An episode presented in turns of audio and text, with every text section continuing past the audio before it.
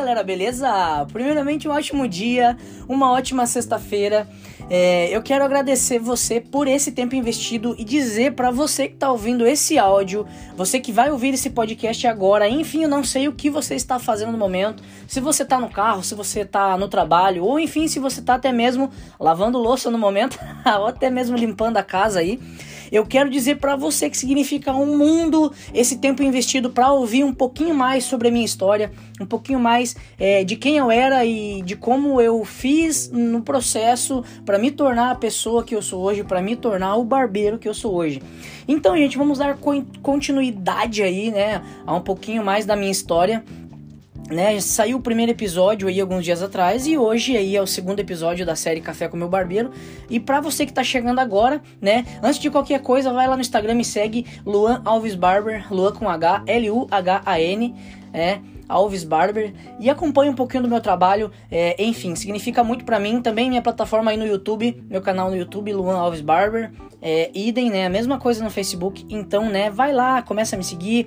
Enfim, deixe seu comentário nas fotos, nos vídeos, né? Para quem me conhece aí, é uma coisa que eu gosto muito, né? Aliar o meu trabalho com foto, com vídeo. É, são coisas que eu amo fazer, né? Pessoas, vídeo, foto e comunicação são, são áreas aí que me prendem, que me que realmente me, me fazem ter muito prazer e, e é isso que me move. E enfim, então sem mais delongas, vamos para cima, né, meus queridos?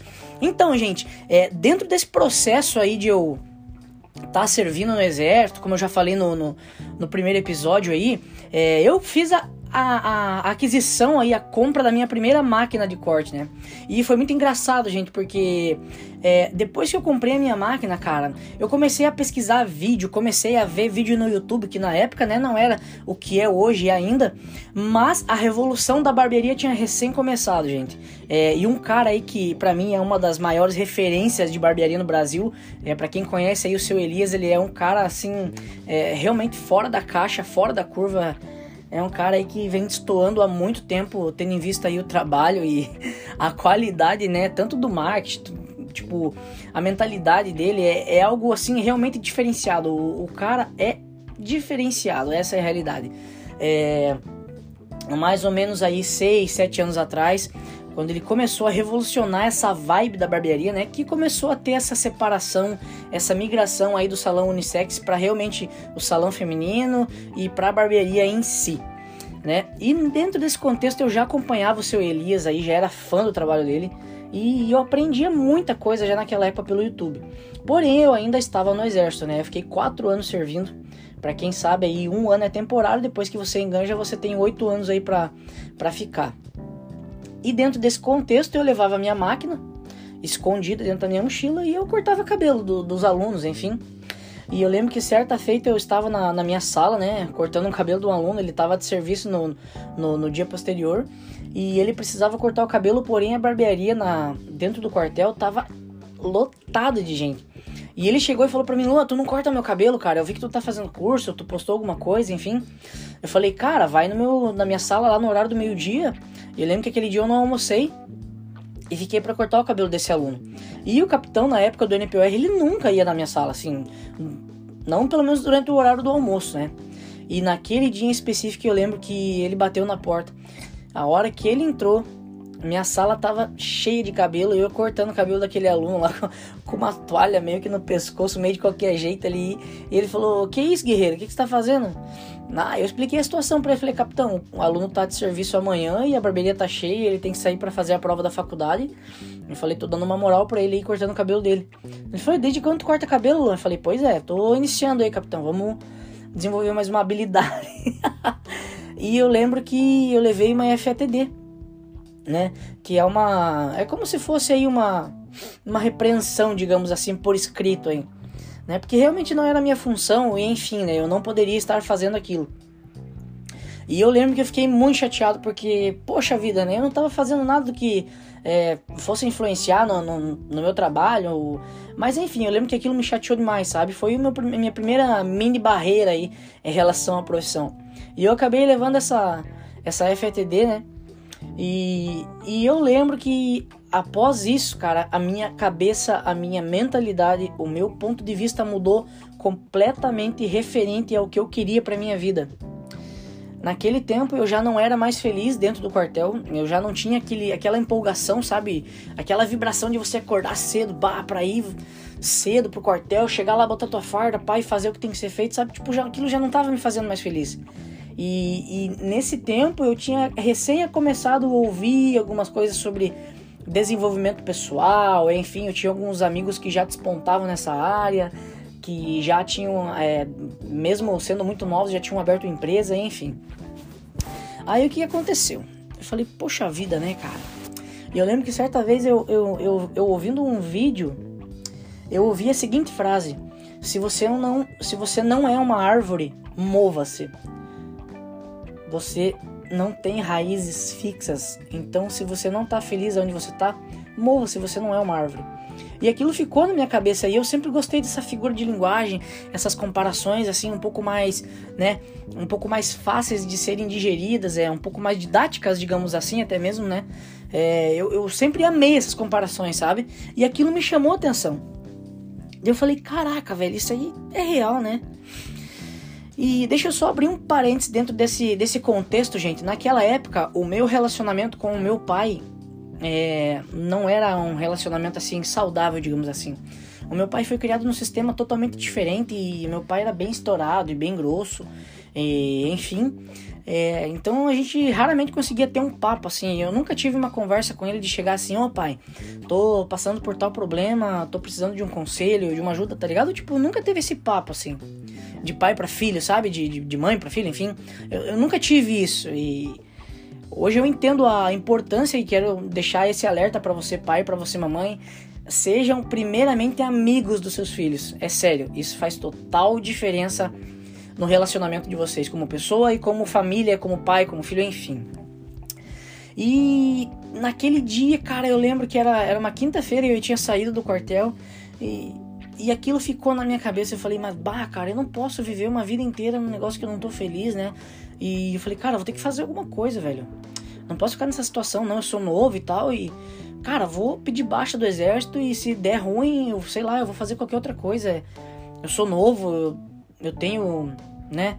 Eu tenho vontade de aprender. E eu consigo outra profissão rapidão.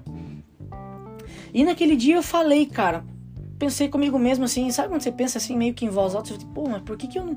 Por que, que eu não vou falar com meu pai? Por que, que eu não vou pedir um conselho para ele, né? Afinal, ele é mais velho, mais experiente aí, pô, deve ter alguma coisa para me falar.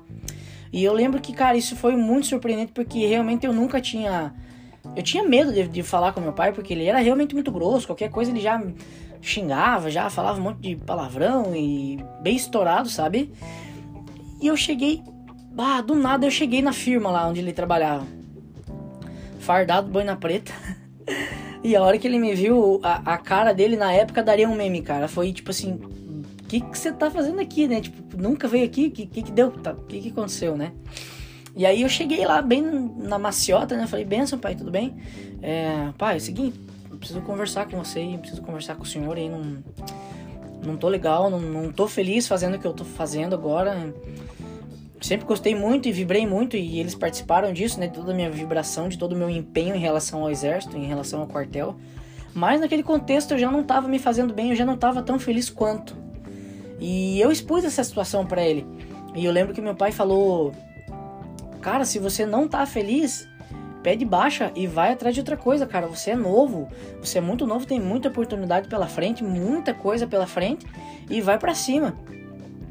E aquilo, cara, me motivou, tá ligado? Aquilo foi um combustível para mim. Eu falei, você é louco, velho. Falei, é, vamos dar então, né? E cheguei em casa muito loucaço e a primeira coisa que fiz foi falar pra minha mãe, né? A mãe tava sentada do lado do, do fogão a lenha, né? Casa da mãe antiga lá. E tava bem frio naquela época e, e eu cheguei e sentei no sofá. E da mesma forma também não tinha um diálogo muito massa com a minha mãe, porque, enfim, aquela transição de, de, de adolescente pra quase homem, muita coisa acontecendo, muita coisa mudando e sabe, meus pais é realmente não não dava muita abertura assim para conversar, sabe? E eu cheguei e expus essa situação para minha mãe, falei: "Ó, oh, mãe, é o seguinte, não tô feliz mais no quartel. Não tô feliz mais é, fazendo o que eu tô fazendo e eu vou pedir baixa e vou fazer um curso de cabeleireiro. Da mesma forma que eu falei pro meu pai. Meu pai apoiou pra caramba. Ele falou: Você acha que é isso que você quer, que você curte fazer isso? Então vai para cima, né, cara? E na hora que eu falei isso pra minha mãe, ela surtou. Eu lembro que ela deu um pulo do sofá assim, dela: O quê? Você tá ficando louco? Você vai sair do quartel, você tá estabilizado, tem mais quatro anos, você ganha bem. Pô, tipo, na época eu ganhava 1.500, 1.400. Cara, realmente, para quem não tinha estudo algum, para quem não tinha faculdade nenhuma, aquilo era realmente muito positivo, né? Mas é, aquilo realmente não tava me fazendo bem, sabe? Eu falei, cara, é muito de ficar aí mais quatro anos num negócio que eu não tô feliz, eu vou ter que ficar, sabe, me remoendo todo dia quando eu acordar para ir pro quartel, aquele negócio, sabe? Eu falei, ah, velho, eu não posso ficar nessa posição. E ela falou, você nem sabe se você leva jeito para isso. Aí na, é, na, na hora, tipo, eu falei assim pra ela, falei, mãe, como é que eu vou saber se eu levo jeito se eu não tentar? Ui, tá ligado? Aí ela travou assim, ela falou, cara, você tá ficando louco. Mas mesmo assim, eu falei, ó, já conversei com o pai, ele me apoiou e eu falei, tá decidido e e pá, e naquela semana mesmo eu fui pro quartel, sentei com o capitão da minha companhia, expus a situação para ele e falei, ó, capitão, não tô mais vibrando tanto quanto vibrava no começo aí, é, tô com a ideia de partir para outra profissão e vou pedir baixa. Beleza, né? Saí da sala dele, ele entendeu, me apoiou, né, e tudo mais, ficou realmente triste, né? Mas enfim, e aí, logo de tarde, no início do expediente, isso era uma e meia, eu, eu, fiquei sabendo que o que o major, né, o major, que era o subcomandante da, do exército, da, da companhia ali, né, no caso do, do batalhão, do 5 batalhão ali de engenharia de combate blindado em Porto União, ele queria falar comigo. Eu falei, ai, ai, ai, lá vem, né? Já é raro você ter uma oportunidade dessa, porque o cara não fala com qualquer com qualquer pessoa e por qualquer motivo, né? Eu falei, pô, alguma coisa séria deve ter acontecido. E eu fui pra sala dele com aquele pensamento. Falei, bah, o que que eu fiz, cara? Eu falei, será que é referente à FTD, né? A punição que eu tinha levado lá por causa do, de estar tá cortando cabelo, ele quer saber o que aconteceu. Enfim, vou lá, né? Até porque não tinha muita opção, enfim. Quando eu entrei na sala dele, né, me apresentei e tal, soldado 879, uma permissão pra, pra falar com o senhor e tal, né? Pedi licença, entrei, sentei, tirei o gorro, né? Que é aquele. aquele oh, aquele bonezinho que a gente usa camuflado. Sentei. Aí ele falou pra mim, pois é. Fiquei sabendo aí da, da tua mudança repentina, tu tá pedindo baixa mesmo? O que que tá acontecendo? Não tá feliz?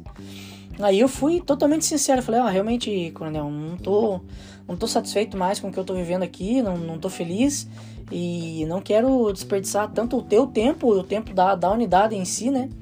Como o meu tempo, né? Falei, vou atrás de outra coisa aí, tô pensando em fazer um curso de cabeleireiro, né? Olha que incongruente, né? O cara militar do nada quer virar cabeleireiro. Até naquela época existia um certo preconceito, né? É, com essa questão do, do, dos cabeleireiros, né? É, por toda questão de gênero aí, enfim, né? Outras coisas, né? Que, que eu não vou entrar a fundo aí porque, enfim, não é o nosso objetivo aqui. Mas, enfim, e aí ele falou, cara, você não quer repensar na tua ideia? Pô, você é um excelente profissional, eu nunca tive reclamações suas. Inclusive a FTD que o capitão mandou para mim aqui, eu recusei, não puni você, porque né, eu, eu entendi o teu ponto de vista, eu achei bacana da tua parte, né, queria ajudar o aluno ali, mas tu sabe que não tá aí na tua alçada fazer isso, a gente tem a barbearia dentro do quartel e, e, e aquele foi o papo, né, eu falei, não, coronel, perfeito, vocês estão certo e realmente foi uma falha minha, mas realmente foi com, com, com maior das boas intenções aí, mas realmente eu mantenho a minha ideia e eu quero pedir baixa e quero cumprir o resto desse ano aí vou, vou sair. Ele falou, ah, então beleza, vai ser um, né, realmente um desfalque pra gente, eu ser um excelente soldado aí, um cara aí padrão, né? E agradeci ele tudo, né? Pedi licença e realmente saí. E ali foi, gente. E ali então eu realmente decidi, bati o martelo que eu ia sair e ia fazer o meu curso de cabeleireiro né? E dentro desse contexto eu ouvi muita baboseira dos meus amigos e a minha família. É, algumas pessoas entenderam, outras não, né? Falei, pô, cara, mas pô, tu tá sofreu tanto, né? Aí quatro anos agora, pô, tô, tanta gente querendo engajar e você aí, ninguém acreditava que você ia, agora você tá aí no, no núcleo de preparação de oficiais da reserva, tá na equipe de instrução, pô, tá bem pra caramba e tal. Eu falei, cara, mas eu não tô feliz, velho. E sabe o que eu percebi nisso? O quanto que as pessoas re, é, toleram algumas situações, cara, é, com medo de mudar, sabe? Com medo de, de sair da zona de conforto, de ir atrás do que realmente fazem elas felizes. E eu quero dizer para você que tá ouvindo esse podcast agora, cara, se você tá trabalhando em algo que você não é feliz, não importa quanto você ganhe, cara, dinheiro não é tudo na vida, velho. Dinheiro não é tudo. Eu digo para você que o dinheiro tem que ser uma consequência daquilo que você faça independente do que seja. Sabe por quê? Porque isso a longo prazo não vai ser saudável para você. E eu digo por conta própria. Eu digo por conta própria. Isso não vai te fazer bem. A vida é muito curta, velho. A vida é um sopro, um sopro para você é, comer coisas que você não gosta, para você tolerar pessoas que você não gosta, para você trabalhar num trabalho todo dia, levantar cedo, ir para um trabalho que você não sente tesão. A palavra é essa. A palavra é essa, tesão, vibração de estar tá naquele lugar, de fazer o que você faz. Então, hashtag fica a dica, cara. Se você não gosta do lugar que você tá, mova-se, você não é uma árvore. E esse, meus queridos e minhas queridas, foi, foi um dos, dos muitos episódios que virão por aí. Até dei uma, uma engasgada aqui, porque realmente tem muita coisa que eu quero compartilhar com vocês. E eu espero, através dessa história, através dessas experiências né, de vida aí, possam gerar realmente valor para você que está ouvindo esse, esse podcast, esse áudio agora, né? É, realmente vocês vão ver aí a transformação da pessoa que eu era para a pessoa que eu sou hoje. É, e eu quero dizer para você que está ouvindo isso aí agora, eu não vou contar só as partes boas da minha vida, eu quero contar tudo num contexto geral, as minhas falhas, momentos que eu errei, momentos que eu falhei, momentos que eu tive que baixar a cabeça e colocar o rabinho entre as pernas e, e olhar assim e falar: Balo, você vacilou, você fez merda, você tá errado volta e conserta. Então, esse é o objetivo, gente, evoluir sempre como pessoa, como profissional e aliado a isso, trabalhar com aquilo que você ama. Então fica aí o meu abraço para você, um beijo no teu coração, uma ótima sexta-feira, um ótimo final de semana e na segunda-feira teremos episódio novo de mais uma série de Café com meu barbeiro. Vamos para onde? É exatamente isso que você já sabe, né? Uma das frases que eu mais tenho dito aí. Vamos pra cima!